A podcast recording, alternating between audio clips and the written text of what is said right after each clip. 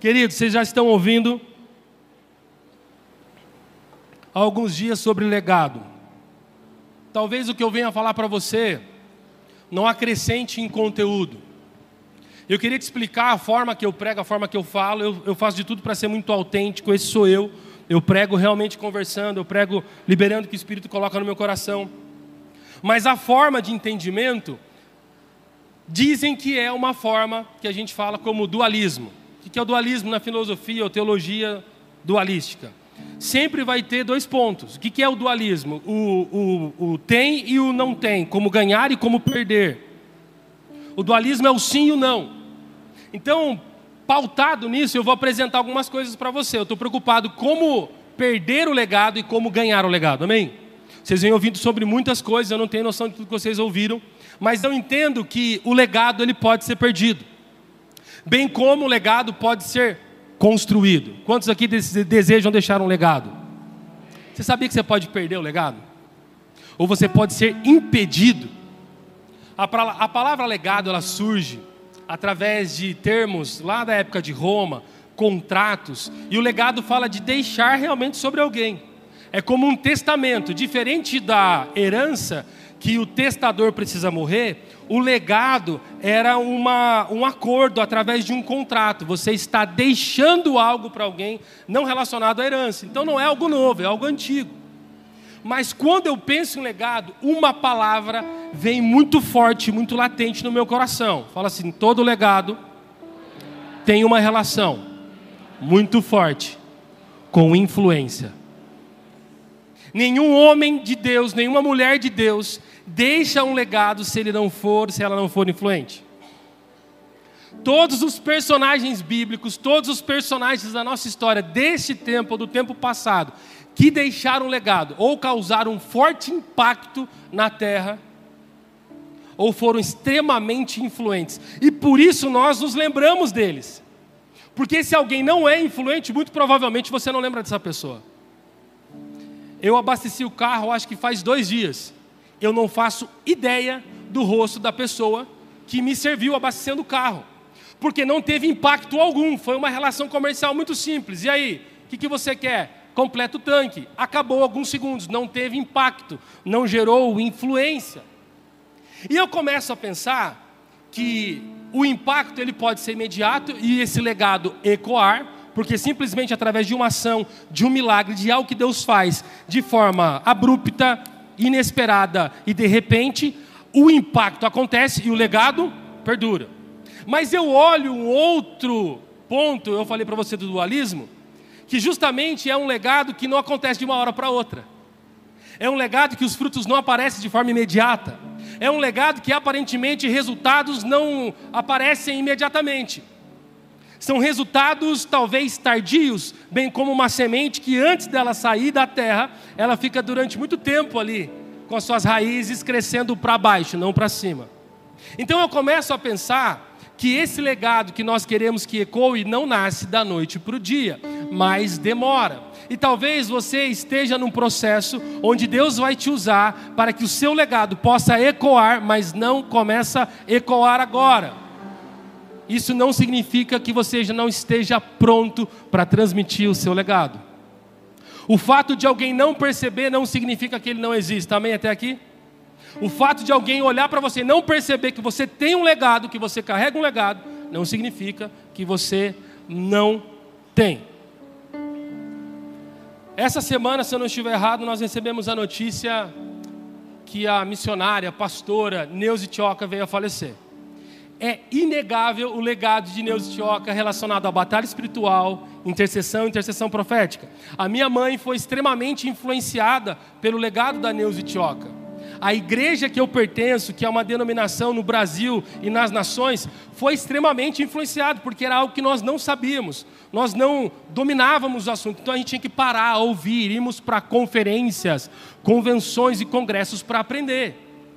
Eu não sei se você já ouviu, a Neuza Tioca tinha essa. Não, era menor que eu, peraí. A Neuza Tioca era assim, gente, pequenininha.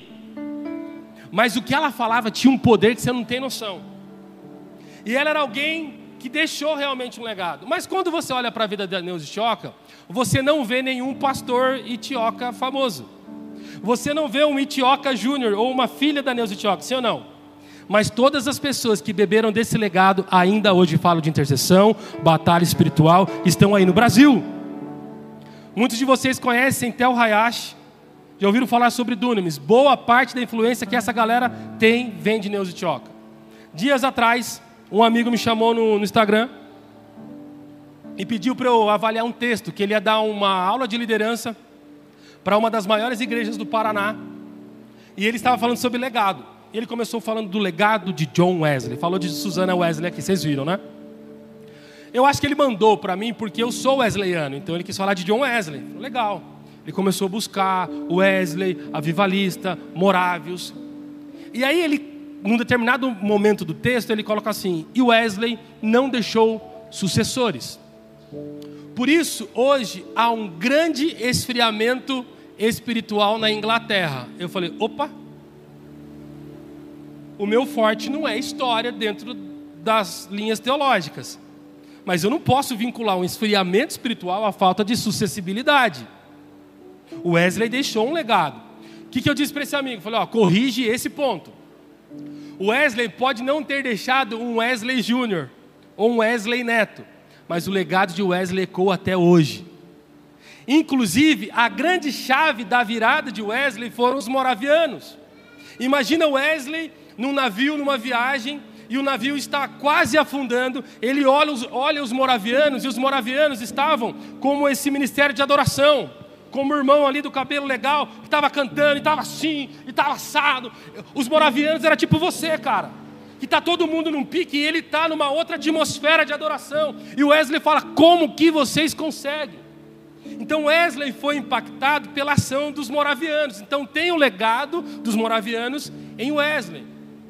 E numa das conversas de Wesley com um líder moraviano, ele fala: Como que eu consigo pregar essa fé? Porque eu não a tenho. E esse moraviano virou uma chave na cabeça de John Wesley. Ele diz o seguinte: Pregue a fé até que você a tenha. Pega essa. Pregue a fé até que você a tenha.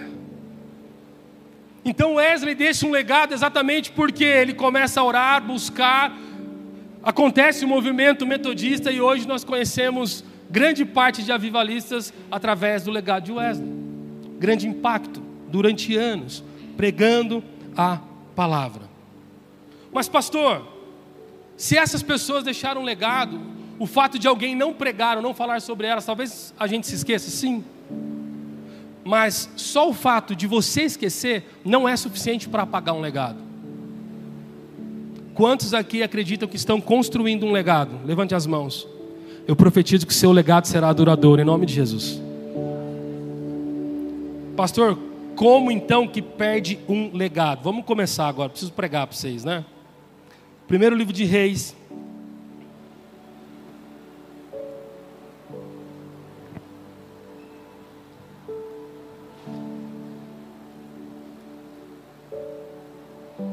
Capítulo 13.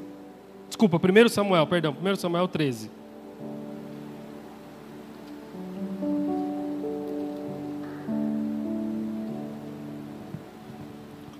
Para a gente entender essa ideia do dualismo, então eu vou fazer, falar primeiro como perder e depois como ganhar. Amém?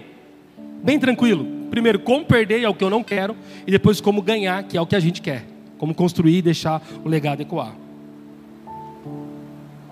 Primeiro livro de Samuel, capítulo 13, Versículo 8. Vai projetar aqui com toda certeza, mas se você tiver com o seu celular, dá uma olhada aí também.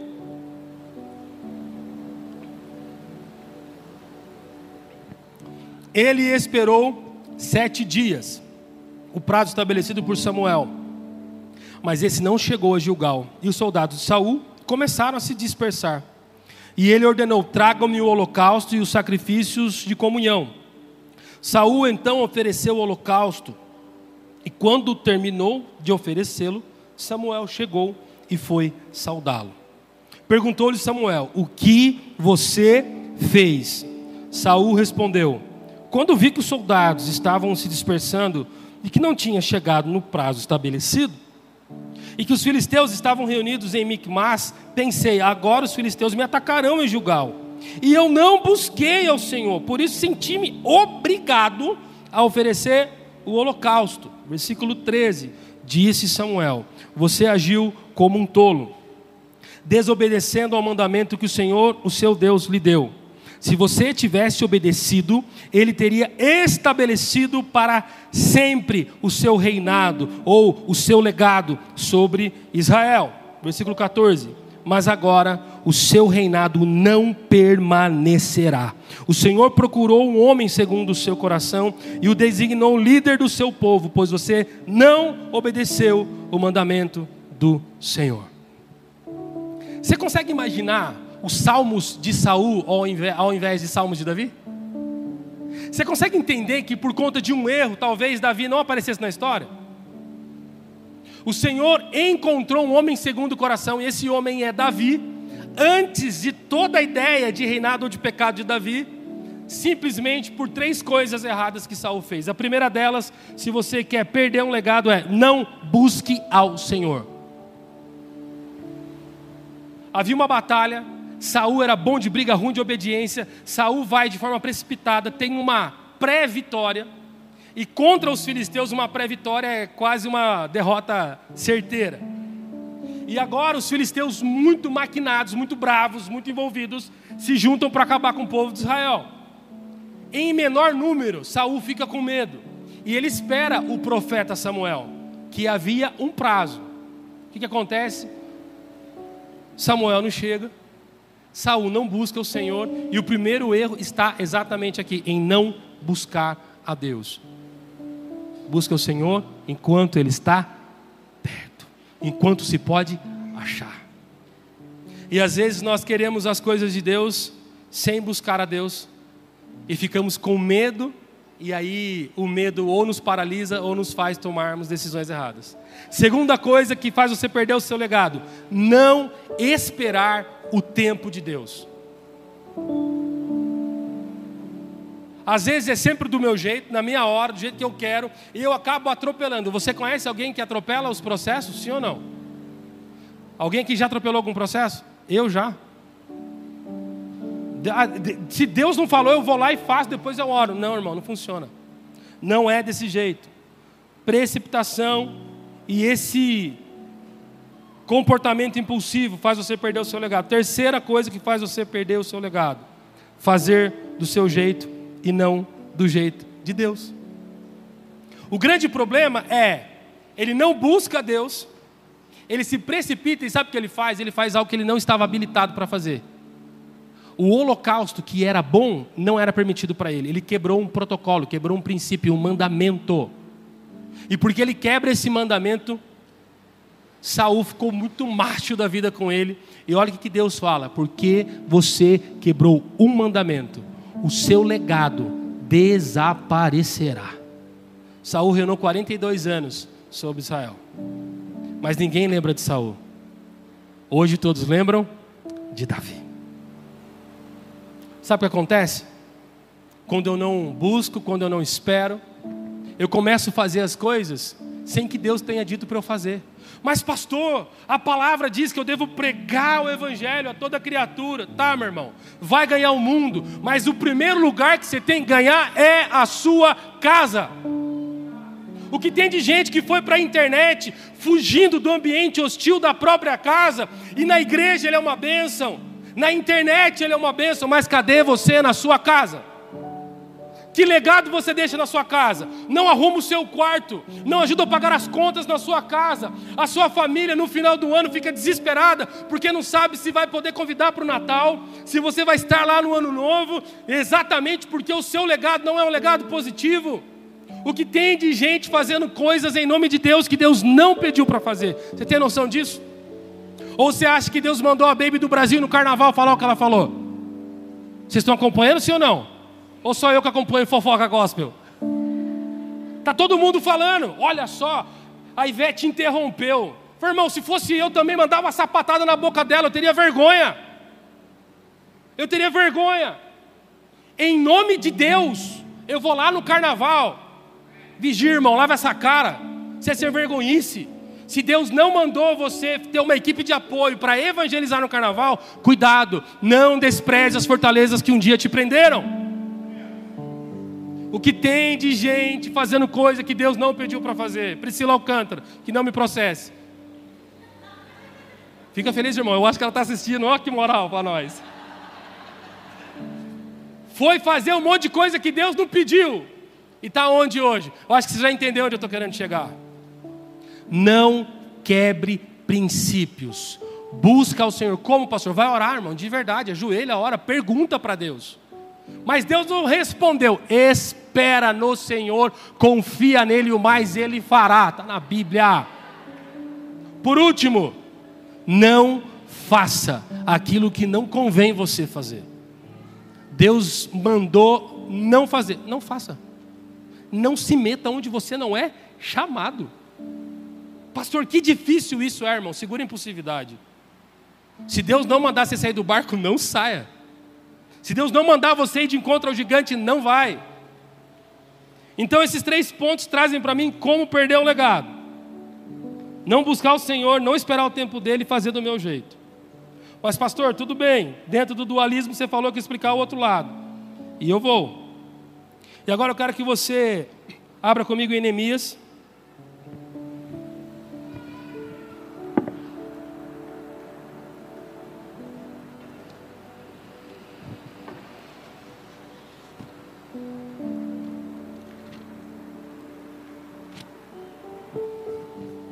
Versículo, capítulo 1, versículo 11.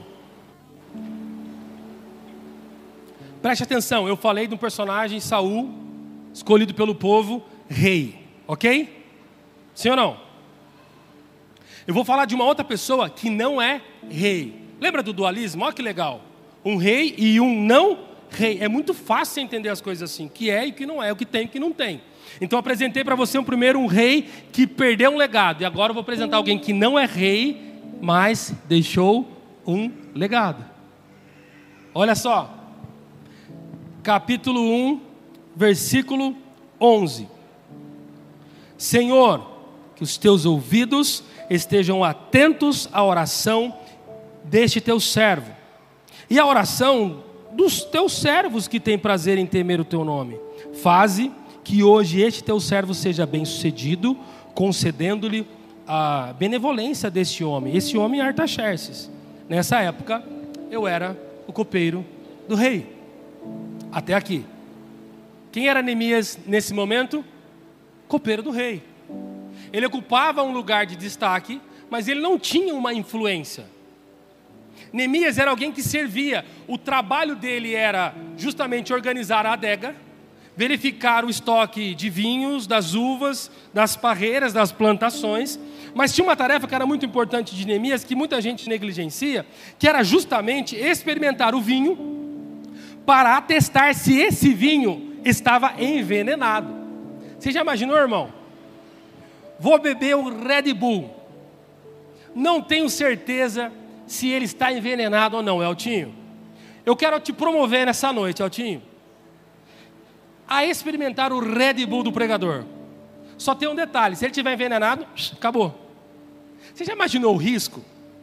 Mas o fato dele superar esse risco e ainda ter essa tarefa, até porque ele poderia, pela gerência que ele tinha, delegar outra pessoa, ele mesmo fazia.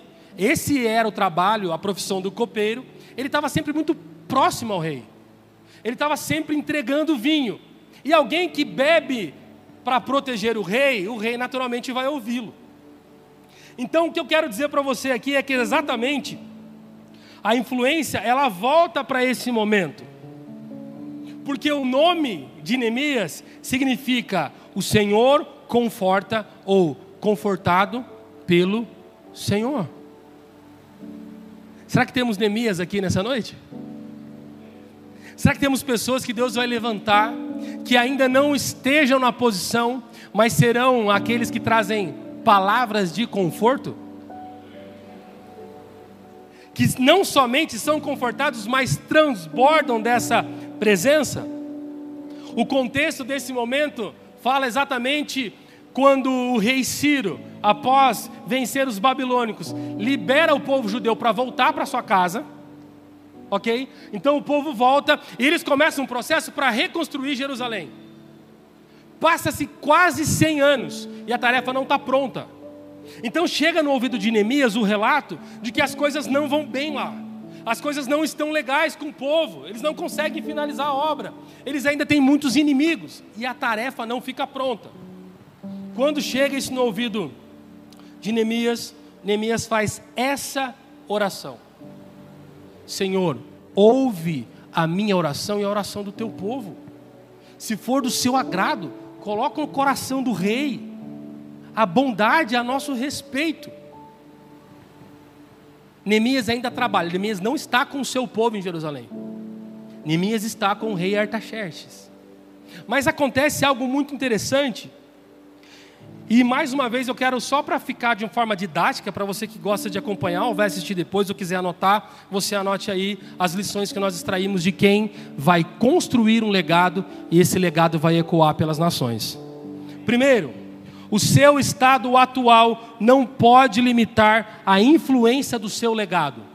O seu estado atual não pode limitar a influência do seu legado. Porque talvez você pense, pastor, como o nosso legado vai ecoar? Nós estamos apenas em uma igreja, na cidade de Jacareí. Meu irmão, as nações podem ouvir o nome de vocês. Não é o estado atual. Aí você está fazendo conta e pensando, mas pastor, a gente nem tem ar-condicionado. Irmão, você não precisa do ar-condicionado, o ar-condicionado precisa do ser. Como pastor, eu não sei quem vai vender, mas quem vender para essa igreja vai ser muito abençoado. Essa cidade precisa do Porão Church. Mas, pastor, nós começamos lá no porão, pequenininhos, é exatamente isso. Não permita que o seu estado atual limite a influência do seu legado. Toda promessa de Deus a respeito do seu legado nunca será coerente com o seu estado atual. Deus sempre vai apontar algo maior para te tirar de onde você está. Então Deus fala de forma que parece incoerente. Deus fala de coisas que para você hoje não fazem sentido. Toda promessa de legado sempre irá provocar mudanças em você. É por isso que depois que você ouve algo de Deus, você precisa mudar, meu irmão. Talvez você ande cabisbaixo. Eu já falei isso outras vezes, irmão. Quando Deus promete um negócio para mim, ah, eu fico corajoso, eu fico mais evangélico. Eu fico, não sei, eu sei, mas eu estufo o peito e vou, irmão. Se Deus prometeu, é mais ou menos assim: quem aponta, paga a conta. A gente alugou um, um, um espaço em 2019. E é onde nós estamos até hoje. Lá era um supermercado. E esse mercado está abaixo do nível da rua, então tem que descer uma escada. Não tem ventilação naquele lugar. Então, no final de 2019, depois de transpirar muito, muito quente, os ventiladores não dava conta. A gente decidiu, vamos colocar ar-condicionado, campanha do ar, levantamos, tá. Compramos, irmão, dezembro. Passou alguns meses, Covid. Cadê os irmãos que queriam ficar relaxados? Ficaram em casa, o irmão não vinha ficar gelado na igreja. Aí não vinha ficar gelado na igreja, também não pagava o ar-condicionado que se comprometeu. Mas o nosso estado atual não permitia que a gente comprasse ar-condicionado. Mas o estado atual que nós estávamos não permitia que nós alugássemos aquele espaço. A gente chegou a fazer culto com oito, com dez pessoas mas o Senhor nos deu um lugar de alta influência. Ainda que eu não tivesse pessoa suficiente e ainda que eu não tivesse recurso suficiente, hoje nós estamos influenciando o bairro, a cidade e as nações. Pastor, você não deu uma aumentada, tipo Leão Lobo, eu aumento, mas não invento? Não, queridos. Nós temos um ministério infantil chamado Start Kids. Uma pequena igreja aqui em São José dos Campos, chamada Igreja Metodista Wesleyana nós abrimos uma igreja de crianças, alguns irmãos aqui já conhecem. E esse nome hoje está em todas as igrejas wesleyanas do Brasil. Já está também fora do Brasil nas nações. Mas saiu de lá, um pequeno lugar de influência. Se nós pensássemos, nossa, nós somos pequenininhos, nós não podemos, ou quem nós somos, a gente não avançaria. Mas nós não paramos. Toda promessa de um legado inclui o elemento desconforto. Então, quando Deus falar que você vai avançar, mas você precisa deixar algo para alguém, vai gerar desconforto. Se tiver muito confortável, irmão, duvide, questione. Porque o desconforto proporcionado por Deus, ele catapulta, ele impulsiona, ele lança você para frente. É por isso que eu não sou o mesmo Otto do ano passado. Eu não sou o mesmo Otto de 10 anos atrás. Só para você entender, pode não parecer, eu fico feliz se não parecer. 18 de março eu faço 40 anos, eu sei, parece que eu vou fazer 27. Pai está cansado. eu faço 40 anos. E eu estava fazendo as contas que no ano de 2004 20 anos atrás, eu abandonava a faculdade de fisioterapia, que inclusive eu estava cursando na cidade de São José dos Campos, para seguir o meu chamado, que Deus estava trabalhando. Então, há 20 anos atrás, eu larguei tudo, eu abri mão de tudo, para fazer o que eu faço hoje, para me tornar um pastor, para seguir esse chamado que é muito maluco. Cada hora um negócio, Deus pede um negócio que a gente não entende. Faz 20 anos, irmão, metade da minha vida eu estou servindo conscientemente a igreja de Cristo. A outra metade eu servia inconscientemente e obrigado pelo meu pai que é pastor. eu cresci vendo, pensando, isso é tudo o que eu não quero. E aos 20 anos de idade estava eu entrando no seminário interno para cumprir a vontade de Deus. Toda promessa de um legado inclui o elemento desconforto. Agora olha que interessante. Quando a gente vai começar o capítulo 2, o versículo 1, pode olhar aí.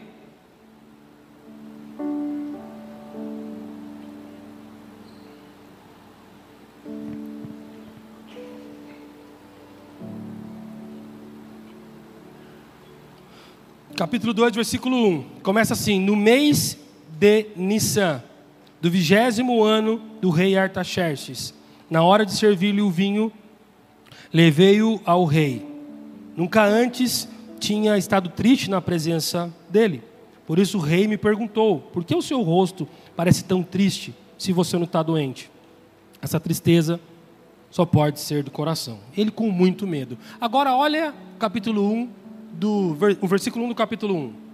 Palavras de Neemias, filho de Acalias, no, mei, no mês de Quisleu. Tem uns Quisleu, uns, uns nomes diferentes, né?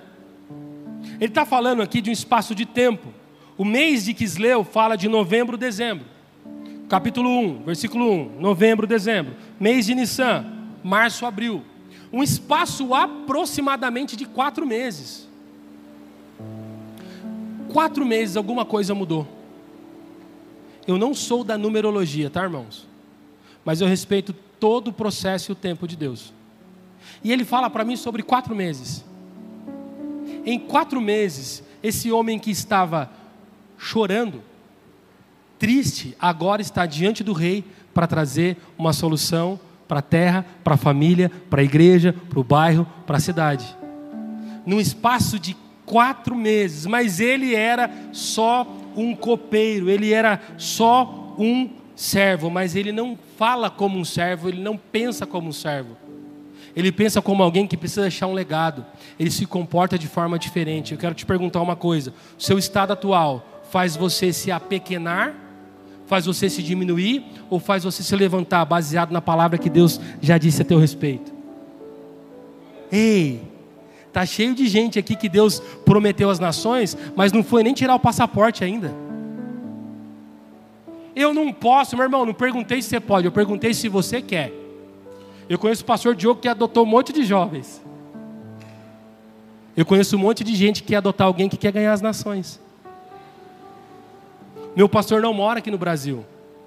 Aqui no culto agora ele mandou uma mensagem, pastor Otto, fiz uma reunião com a pessoa do lugar tal, a gente precisa conversar. Eu falei, pastor, estou pregando hoje e amanhã cedo. Pode ser amanhã à tarde?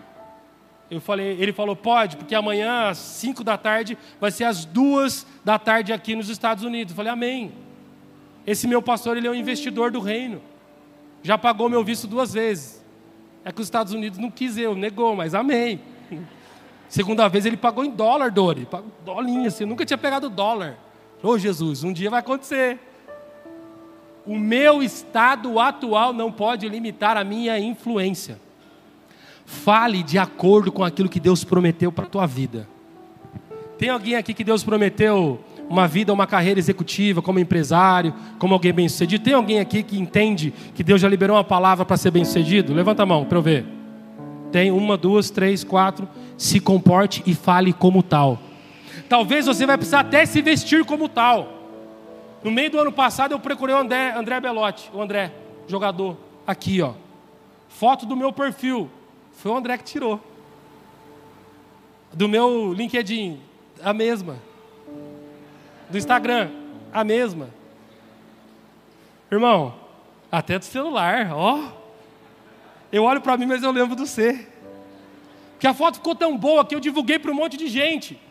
Mas eu tirar foto com blazer de camisa, mas não representava o meu estado atual. Mas não fala sobre a atualidade, fala sobre o futuro que Deus prometeu. Fui atrás, foto, meu comportamento mudou exatamente porque eu me movo e me comporto de acordo com a palavra, aquilo que Deus falou a meu respeito. Segundo, a falta de recursos não pode limitar a influência do seu legado. Por quê? Porque agora Neemias está diante do rei e ele fala: ó, Eu preciso resolver o problema na minha terra. Mas ele não tem recurso. Quem ele é? É um copeiro. Não dá para vender um, um, bocado de uva para re resolver o problema. E talvez Deus tenha chamado você para resolver o problema de uma família, resolver o problema de um bairro, ou de uma cidade, ou de outra igreja, e você não tem recurso. E a falta de recurso faz você retroceder, faz você parar, faz você andar para trás. Talvez você esteja onde você está exatamente porque a influência que devia avançar regrediu. Por quê? Porque eu não tenho dinheiro, pastor. Irmãos, quantas vezes, a Pri está me ouvindo, ela não pode deixar eu mentir.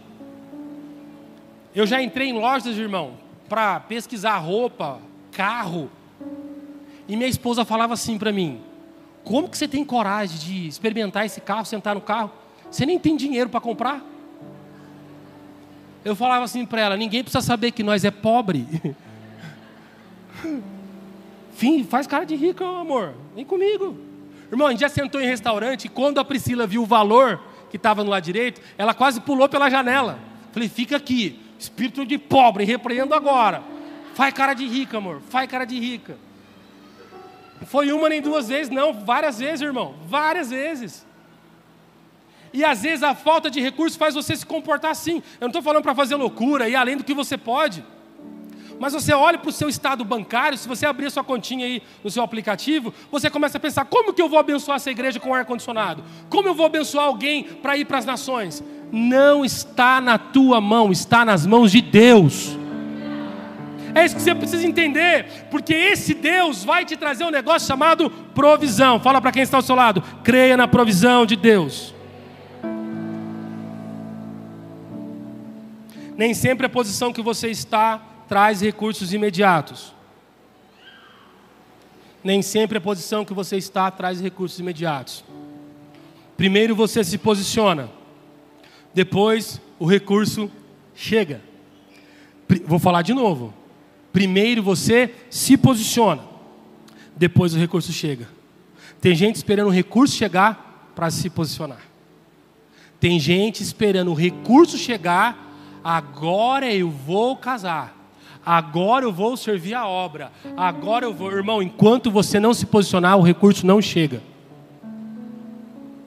Enquanto você não estiver debaixo ou dentro do centro da vontade de Deus, o recurso não chega, não aparece eu falo uma coisa para você: se posiciona hoje. Você vai ver os céus falando a teu respeito, se movendo a teu respeito. É posicionamento, irmão. Às vezes é interno, às vezes é dizer não. Mas aqui o posicionamento, eu quero que você pegue essa chave poderosa de Neemias, era estar ao lado do rei. Ele não era rei, mas ele estava ao lado do rei. Neemias era um copeiro, mas ele estava ao lado de quem tinha todo recurso. E esse Neemias tem uma brilhante ideia. Ele fala assim: rei, hey, libera umas cartas Porque para chegar lá eu preciso de liberação na, nos distritos e nas cidades que eu for avançando. Libera aqui o sem parar para que eu nem fique parado nos pedágios, é mais ou menos isso. Só que tem mais um pedido. Eu não tenho grana para reformar lá, então eu preciso que você me dê cartas. Lembra do Azaf, aquele nosso amigo? Eu falei, lembro. Então, eu tenho um monte de madeira lá. Eu preciso daquelas madeiras para construir os portais, os muros, serem reconstruídos. Sabe o que o rei fala? Feito. Porque quem está posicionado tem à disposição os recursos que Deus pode mandar. É posição, meu lindo. É posição, minha irmã. E às vezes a posição para estar perto do rei vai ser muito próximo ao chão, tipo boca no pó. Chorando, percebendo. Eu não sei se esse menino tem CD gravado, se ele já está no Spotify, mas ele não precisa de mil, dois, cinco mil, vinte mil seguidores. Ele precisa estar tá lá. Ele precisa estar lá. E a influência da adoração, de onde ele está, vai ecoar pelas nações, pelas vidas que o ouvirão. Você precisa estar lá, num lugar de influência. Ageu, capítulo 2, versículo 7, diz o seguinte: Farei tremer todas as nações que trarão para cá os tesouros, e encherei esse templo de glória, diz o Senhor dos exércitos. Tanto a prata quanto o ouro me pertencem, declara o Senhor dos exércitos. Irmão, se eu acordar e fizer um devocional com esse versículo, coitado dos meus vizinhos. Imagina Deus falando que vai tremer tudo por causa de mim. Você está doido? Fala para quem está do seu lado. Você está doido? Eu fico muito crente, eu fico muito evangélico nessa hora. E ele termina dizendo: tanto o ouro quanto a prata, eu tenho para você, meu filho. Eu vou mudar tudo para que você entenda que a glória é minha, o recurso é meu, e onde eu falo acontece. Você está andando com quem? Ei, eu estou falando com você mesmo. Você está posicionado perto de reis e sacerdotes ou você continua andando com gente errada, que não te favorece, que não apresenta recurso, mas está igualzinho os gafanhotos devoradores, só arrancando os piques da sua conta? Só colocando você em roubada, só colocando você em situações ruins. Você está andando com quem? Pergunta para quem quem está do seu lado aí. Você está andando com quem?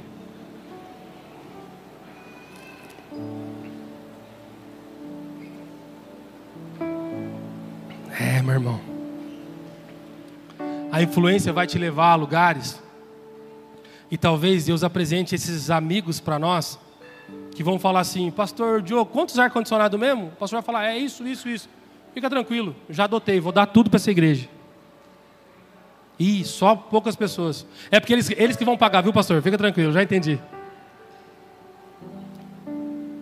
Que Deus te posicione ao lado de pessoas que serão os provedores. São pessoas de provisão. Não espere ter para viver a verdade de Deus sobre a sua vida. Se posicione e viva tudo aquilo que ele te prometeu. Amém? O rei Artaxerxes libera essas cartas para Neemias. Então, Neemias sai com uma pequena comitiva. Mas olha o que acontece. Ainda no capítulo 2, versículo 10.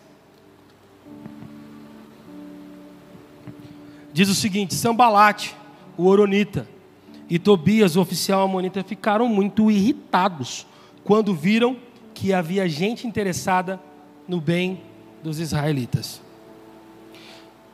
E a terceira lição é: seus inimigos não podem limitar a influência do seu legado. A palavra está dizendo que esses dois homens, Sambalat e Tobias, se irritaram pelo simples fato de alguém desejar abençoar. Neemias não havia construído nenhum metro quadrado de muro. Ele estava saindo, mas chegou ao ouvido deles. Irmão, deixa eu te explicar uma coisa. Se você esquecer de tudo, não grava esse negócio aqui.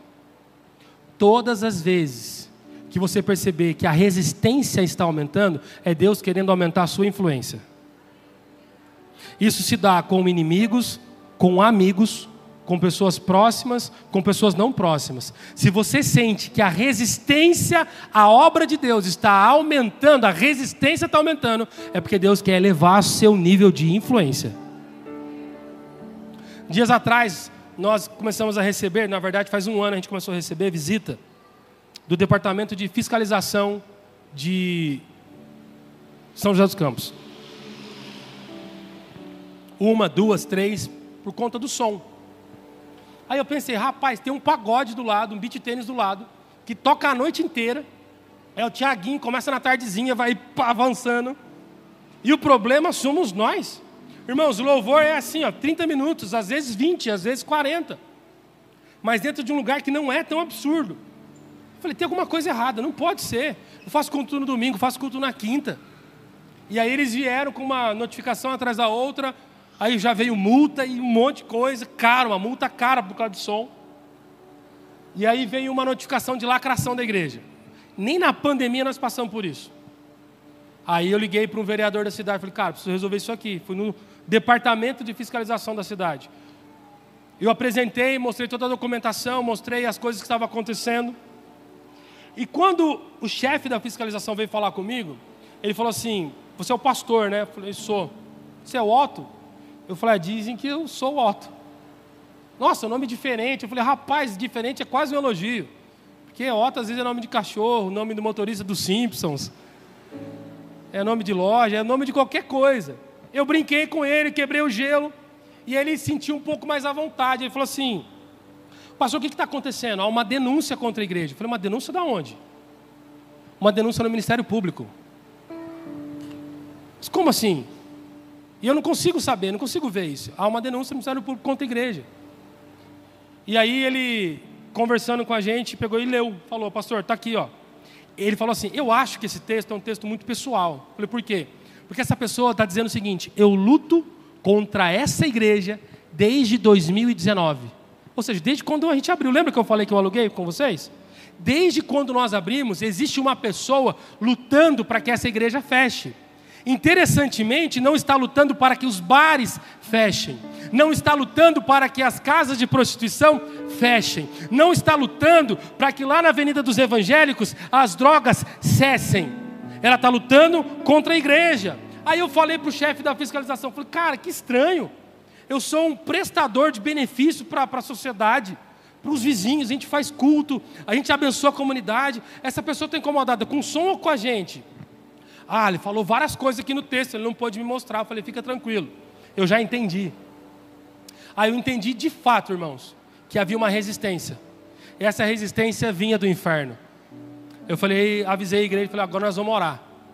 Mas eu não quero que Deus pegue essa pessoa e mate ela, não. Eu até queria.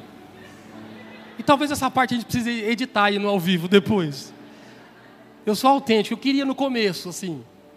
Ou que ficasse doente e pedisse para nós orar por ele. Eu falei, é, né? Ministério público, né? Ministério público, church, né? No fundo, no fundo, eu, um pouquinho eu queria. Mas sabe o que Deus fez? A gente orar e abençoar essa pessoa que a gente nem conhece. Eu nem quero conhecer assim também, sabe? Quero, não quero mais. Mas nós entregamos ela na mão de Deus. E a gente entendeu que através disso, Deus queria nos alavancar, nos impulsionar para que a gente pudesse influenciar ainda mais. Conheci o chefe da fiscalização, contei o que estava acontecendo. Ele falou assim: Pastor, faz isso, isso e isso, você vai resolver o problema. Falei, Amém. Nós saímos dali e eu fui falar com um engenheiro. Falei, eu preciso de um projeto, preciso aprovar. Eu não consigo aprovar o VCB da igreja, então eu não tenho alvará. E sem o alvará, fecha.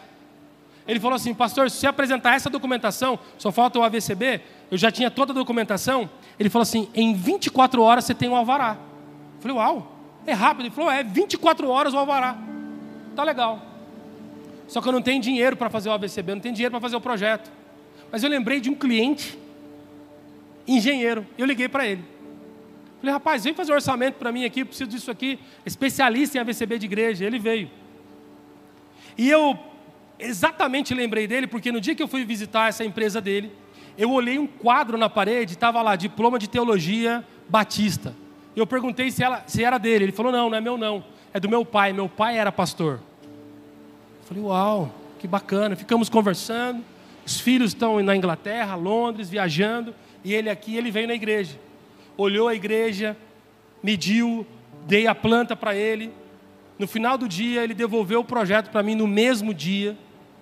E falou assim: Pastor, paga essa guia aqui, 136 reais. Essa eu paguei.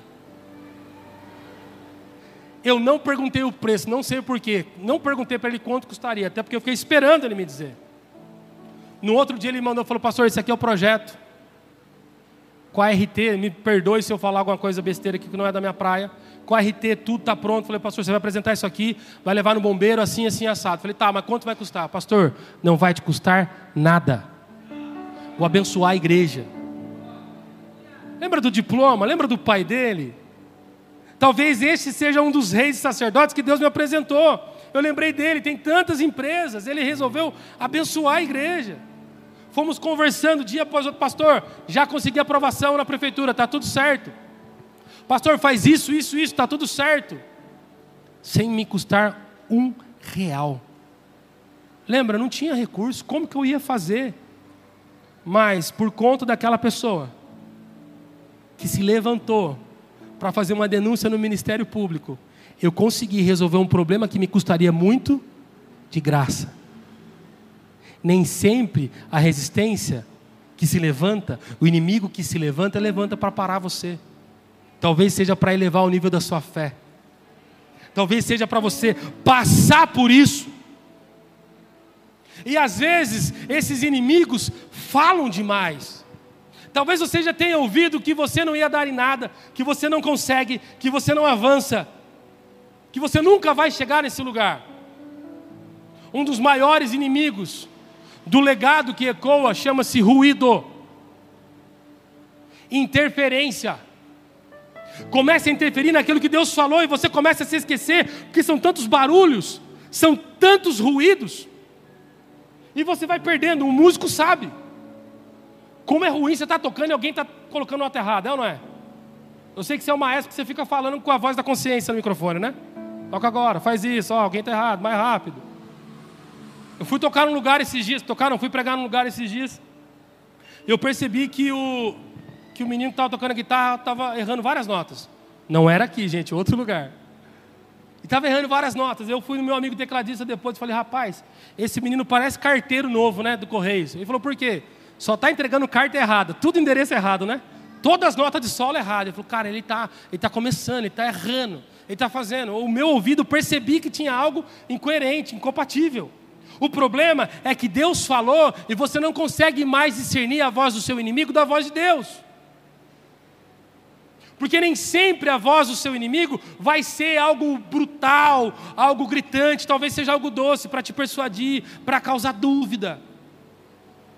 A Bíblia está dizendo que eles ficaram irritados, mas a conversa perdura durante algum tempo, porque Neemias começa a construir, e o segundo estágio do ataque de Sambalat e Tobias é justamente colocar medo. E a ameaça era: ah, esse murinho que vocês estão fazendo, quando estava pela metade, vai ser derrubado como uma raposa que vem à noite. Vocês nem vão ver, nós vamos acabar com tudo. A conversa de Sambalat e Tobias era: eu acho que esse povo que está se reunindo para reconstruir Jerusalém e esses muros estão assim, mas eles vão formar um motim, uma rebelião. E eles chamam os inimigos para de fato virem lutar contra o povo de Deus, contra o povo de Israel. Sabe o que Neemias faz? Ele dá uma ordem, fala assim: seguinte, essa obra não pode parar. Numa mão você fica com a ferramenta e na cintura você fica com uma espada. reduz o ruído, mas esteja pronto para a batalha. Irmão, eu não estou chamando a briga, não, mas se ela vier, azar dela. O pai está pronto. Vem para dentro, cai dentro. Não estou chamando problema, não, irmão, mas se vier, eu estou pronto. O ruído tem paralisado aquilo que Deus está construindo na sua vida. Essa semana, semana passada, eu estava indo para São Paulo e quando eu fui ligar o carro, a bateria não, não funcionou, era 5 horas da manhã, não tinha como ligar, não tinha como pedir para um vizinho para dar carga na bateria. Eu falei, vou de moto. Eu não havia ido trabalhar de moto ainda em São Paulo. Aí eu peguei o fone, desculpa, o AirPods, chamar o AirPod fone, ele fica triste comigo. E o AirPods, eu não sei se alguém já experimentou, ele tem um negócio chamado cancelamento de ruído. Alguém sabe essa linguagem, entende o que eu estou falando? Espetacular, sim ou não? Não sabia o que, que era isso, até eu ter um AirPods. Coloquei no ouvidinho tal, capacete por cima, falei, vou ouvir uma música de Jesus daqui em São Paulo, sem estresse, fui tranquilo, tenho uma motinha legal. De repente eu percebi que o som que estava aqui estava tão gostoso e eu não percebia o som do lado, nítido. Pastor, você é doido, que perigo, as buzinas. Falei, eu buzino para os outros, mas não sou obrigado a ouvir a minha própria buzina. Eu olho um retrovisor, eu estou indo, de vez em quando eu pego um corredorzinho em São Paulo, que é natural, né? Mas eu percebi que eu não ouvia também, preste atenção que isso aqui foi a revelação que fez eu pregar isso aqui para você hoje. Eu ia pregar só sobre AirPods. Eu falei, não, vou pregar Neemias. Eu não percebia o nível de aceleração, minha moto é automática. Eu não percebia o, o, o desgaste do motor. Sabe quando você acelera e os giros estão altos? Aí você fala, ou preciso trocar de marcha, ou desacelerar. A moto ficou doce. Os jogadores de tênis, quando eles acertam a, a, a, bolinha com uma raquetada perfeita, eles chamam de sweet spot. O barulho é doce. Eu falo, uau, parece que minha moto está melhor.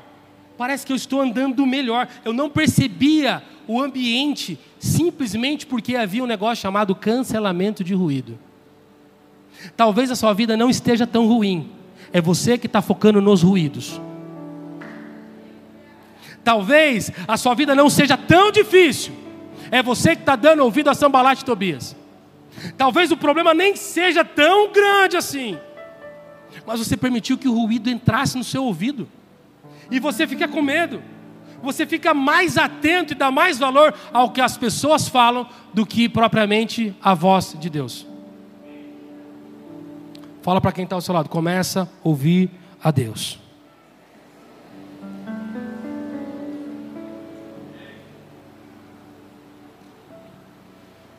Meu irmão, se Deus chamar você, Ele vai prover para você. Se Deus chamar você, Ele vai proteger você. Se Deus chamar você, ele vai promover você. Você crê nisso? Todo legado tem muito a ver com um chamado. Não se constrói um legado olhando para trás. Você sabia disso? Eu queria começar a pregação com essa frase. Isso aqui vai dar uma bugada na sua mente. Não se constrói um legado, não se vive um legado olhando para trás. Como pastor? É. Ninguém que está construindo está pensando, eu preciso deixar algo para alguém, não. Eu preciso fazer com que aquilo que Deus me pediu seja cumprido. Porque se você ficar pensando naquilo ou em quem você precisa deixar, talvez essa pessoa não mereça.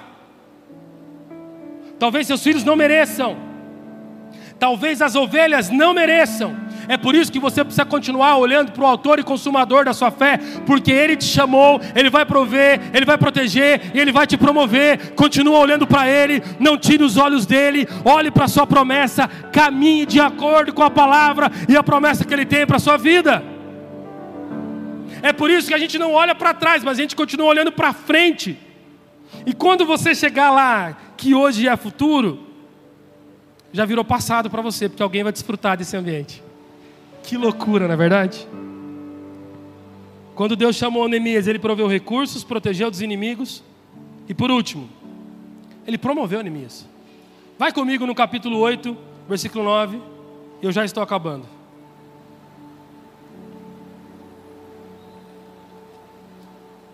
Neemias 8,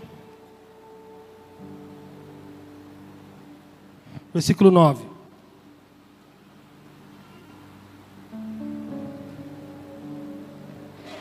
Só o começo do texto diz o seguinte: Então Neemias, o copeiro, é isso que está escrito ali? Então Neemias, o pedreiro, é isso que está escrito ali? Então Neemias, o construtor, é isso que está dizendo ali? O que está falando ali? Então Neemias, o. Fala comigo, Neemias, o. Mas ele não era um copeiro?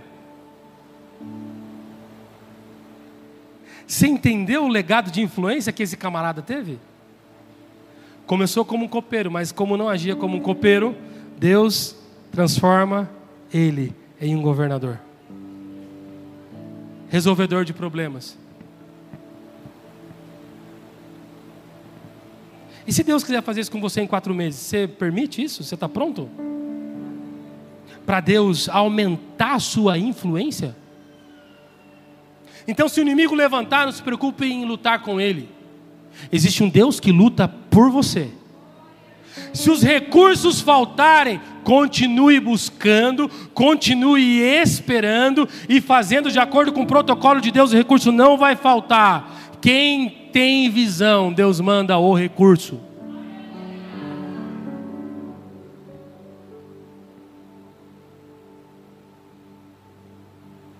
Projeto de Deus, no tempo de Deus, no jeito de Deus, terá o recurso de Deus. Caminhe com certeza, autoridade e compromisso. Neemias era um homem sem condição, sem posição e sem proteção. E talvez você esteja hoje pensando em deixar um legado, um legado que ecoa. Você não tem posição para isso, você não tem proteção para isso, e você não tem condição para isso. Mas aquele que te chamou viu algo em você que talvez eu não consiga ver. Aquele que te chamou viu algo que seus pais não estão vendo. Talvez eu tenha chamado você e a tua esposa não esteja vendo isso. Está incompatível, está incoerente, mas deixa eu te falar uma coisa. O rei que perdeu o legado foi escolhido pelos homens. O pequeno rei que nós conhecemos chamado Davi foi esquecido pelo próprio pai. Estava no campo trabalhando, não tinha posição, não, não tinha condição não tinha proteção mas ele já era segundo o coração de Deus. Você está escondido, está esquecido, está com seu bolso vazio. Irmão, você é uma terra fértil para Deus mandar algo sobre a tua casa, sobre a tua vida. A gente fatiou em duas partes: como perder o legado e como ganhar o legado. Como tomar um remédio. Eu quero que você grave essa palavra dessa noite. A última ministração da conferência hoje é essa? Tem mais? Não? Acabou? É o último remédio para você mudar, irmão. Você não precisa esperar dezembro para estar do jeito que Deus profetizou e prometeu para você. Você pode ficar agora em fevereiro. Que isso, você está doido? Pode ser amanhã. Pode ser hoje, pastor? Pode. Que eu creio no Deus de milagres. Ele está aqui nessa noite. E esse legado pode ecoar a partir de hoje. Você está pronto, meu irmão. Você ouviu muita palavra nesses dias. Você foi abençoado. Você está transbordando dessa presença. Se posicione para que Deus coloque você num lugar de influência e o seu legado possa ser conhecido pelos quatro cantos dessa terra. Quero que vocês coloquem em pé em nome de Jesus.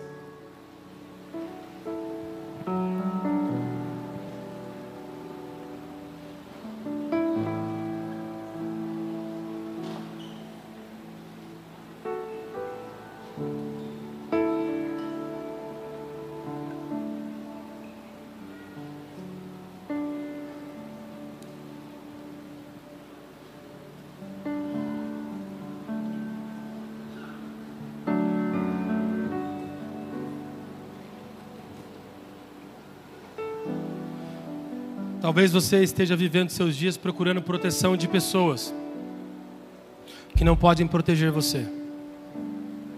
Talvez nesses dias você esteja procurando pessoas para trazerem provisão para você. E talvez você esteja procurando também promoção, para que a posição que você está ocupando hoje seja alterada. Mas isso não está em pessoas, eu queria te dizer que isso está em Deus. Meu irmão, deixa eu explicar uma coisa para você. Se você buscar a Deus acima de todas as coisas, proteção, provisão e promoção virão de onde você menos esperar. De onde você menos espera. Eu gosto da ideia de quando Moisés vai conhecer a Deus, ele olha a sarça ardendo é algo que ele conhece e ao mesmo tempo desconhece, porque a sarça estava lá, mas a forma que aquela sarça queimava ele não conhecia. É como se ele perguntasse: quem está aí? Aí Deus fala: sou eu, eu quem? Que Deus é esse? De Abraão, de Isaac e de. de Jacó? É isso, não é? É ou não é? É. Deus de Abraão, Deus de Isaac e Deus. Mas por que, que Deus é Deus de Abraão, amigo de Deus? Por que, que Deus é o Deus de Isaac, o filho da promessa? E por que, que Deus se apresenta ainda como Deus de Jacó, se ele já havia mudado o nome de Jacó para Israel? Você já parou para pensar? Que quando Deus fala Deus de Abraão, Isaac e Jacó, e a gente fala Jacó até hoje, Jacó não é mais Jacó? Por que, que ele não fala eu sou Deus de Abraão, Isaac e Israel? Ele fala Jacó, mas Jacó fala de alguém que era um tanto quanto esperto. Jacó era alguém que passava a perna. Jacó fazia do jeitinho dele.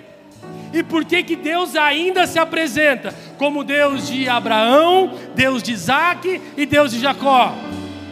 Porque enquanto Jacó era Jacó, ele era improvável. Jacó precisou passar pelo val de Jaboque, mas quando Deus fala, eu sou o Deus de Abraão, Deus de Isaac e Deus de Jacó, Ele quer lembrar que Ele continua sendo Deus, ainda que a gente se comporte como alguém improvável.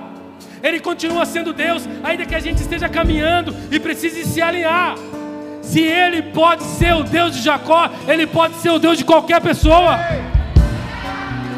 Se Ele pode falar que Ele é o Deus de Jacó, Ele pode sim ser o seu Deus. Pare de se apequenar, pare de se amedrontar, para de dar desculpa, para de retroceder quando Deus diz assim: marche.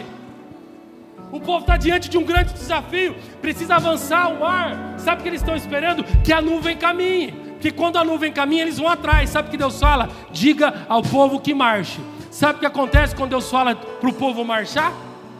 A nuvem não vai à frente, a nuvem começa a andar atrás porque os sinais seguirão aqueles que crerem. Você está disposto a construir um legado? Você vai buscar Deus, mas Ele vai estar olhando para você, porque o seu posicionamento é o que faz o mar se abrir. É o seu posicionamento que faz o Jordão se abrir. É a tua posição estratégica que vai olhar o tamanho da testa de Golias e vai fazer o inimigo cair.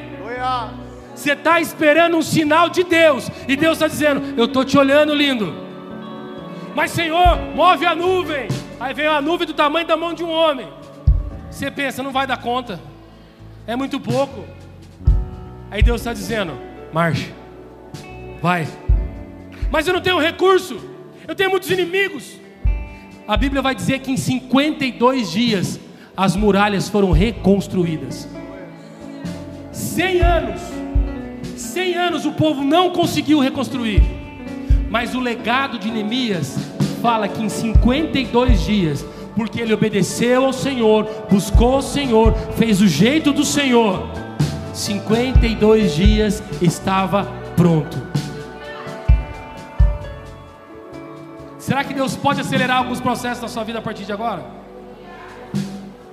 Será que Deus pode trazer à existência aquilo que estava prontinho em dezembro para hoje? Ano passado eu estava na conferência de intercessão lá na minha igreja. Eu tenho um, um, um, um escritório que a gente faz um camarim. E eu saí lá para fazer um lanchinho entre um intervalo e outro. Fiz o lanche, saí da porta. E quando eu saí, o Espírito Santo falou assim: volta aqui. E eu voltei. Ele falou assim: quero falar com você. E eu ajoelhei e comecei a orar. Ele falou assim: não é para você falar, é para eu falar. Eu falei: tá bom, fiquei quieto. E quando eu ajoelhei estava quietinho, ele falou assim para mim: Vou te dar vitória. Vou falar de novo para você entender. O Espírito Santo falou assim no meu ouvido: Vou te dar vitória. Irmão, fiquei feliz e fiquei triste ao mesmo tempo. Eu fiquei feliz que eu tenho a vitória. Eu fiquei triste porque não há vitória sem luta. Eu pensei, por que Deus está me falando que vai me dar vitória se eu não estou passando por nenhuma luta? Que luta que eu estou passando para Deus me dar a vitória? Irmão, preste atenção no Deus que eu sirvo. O Deus que eu sirvo anuncia a vitória antes que a luta se levante. O Deus que eu sirvo anuncia um legado que ecoa ainda que você não tenha posição, ainda que você não tenha a provisão necessária, ainda que você não tenha a promoção necessária, Ele já anunciou. Ele não precisa de uma condição extraordinária, Ele precisa de uma condição disponível. Quantos corações disponíveis nós encontramos aqui nessa noite? Adolescentes, jovens, crianças, adultos, idosos, tudo que a gente precisa é acreditar que é possível. E se você crer, o impossível acontece. Mais do que isso, você começa a ver a glória de Deus. 52 dias é a glória de Deus. Os inimigos não derrotarem poucos construtores é a glória de Deus. Os recursos chegarem de qualquer lugar é a glória de Deus um rei que é teu chefe dizer para você: tudo que você precisar, conta comigo. Isso é a glória de Deus. Você crê? Então você vai começar a experimentar a glória de Deus nessa noite mais um pouco. Onde você está, eu quero que você feche seus olhos. Coloque a mão no seu coração levante uma das suas mãos dizendo: Senhor, eu quero experimentar mais da sua glória. Eu quero experimentar o que o Senhor tem para minha vida. Mais da sua glória. Onde você precisa crer, o que você precisa obedecer.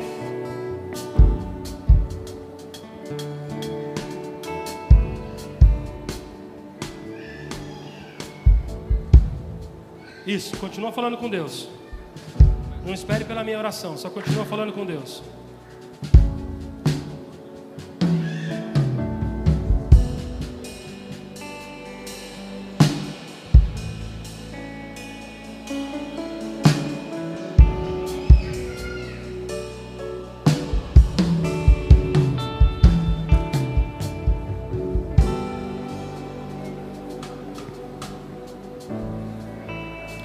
Senhor, nós estamos na Sua presença. Está pedindo riqueza, a gente não está nem preocupado com o inimigo, que a batalha é sua, diz o Senhor, mas nós ansiamos pela Tua glória. Nós sabemos que sem a Sua glória o nosso legado não é duradouro, é um tiro curto no máximo, mas é justamente a Sua glória que faz com que esse legado possa ecoar por gerações e gerações. É por isso que nós estamos orando agora. Sabemos que existem barreiras, inimigos, problemas, algo temporal, mas nós cremos que é possível pelo nome de Jesus Cristo de Nazaré. E é através do nome dele que nós clamamos agora, nesse exato momento. E é por isso que nós estamos pedindo, Senhor, traz a tua glória nas nossas vidas. Traz mais da tua presença sobre nós nesse instante, Senhor. Não é sobre nós, mas é sobre a tua presença. Não é sobre nós, mas é sobre o teu nome. Não é sobre uma placa de igreja ou uma denominação, mas é pelo teu nome. É pelo teu nome. Amém. Olhe para cá. Deixa eu ler algo para você. Salmo 1, versículo 3 é como árvore plantada à beira de águas correntes, dá fruto no tempo certo e as suas folhas não murcham. Tudo que ele faz prospera. Você está doido? Tudo que ele faz, o Senhor está dizendo que se você se posicionar, ele é como árvore plantada junto a muitos ribeiros Sabe o que é muitos ribeiros ou muitas torrentes de água? Se uma fonte parar ou secar, ainda tem muitas outras. O Senhor está dizendo que Ele vai te abençoar através de muitas fontes que você nem faz ideia. As folhas terão vigor. O Senhor está falando sim de aparência. As pessoas vão vir, vão olhar para a aparência que você tem, uma aparência reluzente, uma alegria indizível, e vão perguntar: Cara, o que está acontecendo com você? Como que você consegue? Como que você faz um esboço de pregação tão maravilhoso desse? Como que você prega desse jeito? Como que você toca? As pessoas vão vir até você. O Senhor está dizendo que o fruto vem no tempo certo, por isso não desista. Se tem recurso de Deus, se tem vigor, o fruto vem no tempo certo. Esse texto termina dizendo o seguinte: tudo que ele faz prospera. Tudo. Eu não disse meia dúzia de coisas. Essa palavra é para você que veio todos esses dias de conferência, que está aqui agora e está recebendo o vinho novo. E esse vinho novo que está sendo derramado sobre essa casa está dizendo: tudo que ele faz prospera. Irmão, chega dessa vida miserável que você está levando. Não é essa vida que o Senhor tem para você. O Senhor não te chamou para viver só pagando boleto, pagando conta. Ele chamou você para ter o suficiente para abençoar, para emprestar, para investir. Para que o seu legado possa ir mais longe. Para que você possa investir em mais vidas. Mas você tem que abandonar essa posição que você tem. E talvez seja uma posição mental. O Senhor está dizendo para você: Eu te coloquei junto a muitos ribeiros de água. Eu estou te abençoando, diz o Senhor. Você está disposto a frutificar, irmão? Todo fruto que Deus te dá, deixa eu te explicar uma coisa, porque você disse amém, eu tenho que explicar para você. O fruto que Deus te dá, você não comerá dessa semente. Fruto sacia a fome, mas a semente é o legado para outras gerações. Pega esse negócio aqui. Ei, o fruto vai saciar a sua fome, mas a semente desse fruto vai saciar a fome das gerações. Deus te entrega o fruto no tempo certo porque as sementes vão ecoar por gerações e gerações. Levante suas mãos aos céus. Quero profetizar sobre a sua vida. Senhor, eu profetizo que esse é o tempo que esta igreja tanto esperou. Esse é o tempo da frutificação. Esse é o tempo de estar plantado junto a muitos ribeiros de águas, águas torrentes eu profetizo folhas vigorosas. Eu profetizo, Senhor, uma aparência reluzente, uma alegria incompreendida no mundo, mas que de dentro para fora, Senhor, renova, reorganiza, tira a depressão, tira a angústia, tira, Senhor, a insônia, tira tudo aquilo que faz com que teus filhos não possam frutificar, prosperar e fazem com que a influência diminua. Senhor, eu profetizo em nome de Jesus o fruto no tempo certo. Todos aqueles que têm fome, todos aqueles que têm necessidade, que hoje, Senhor, as suas dívidas sejam sanadas. Senhor, que hoje haja administração para que todos os contratos, todas as pendências sejam resolvidas, Senhor. Senhor, que nessa noite a palavra de Deus que foi ministrada encontre morada no coração dos teus filhos, para que eles possam viver exatamente isso.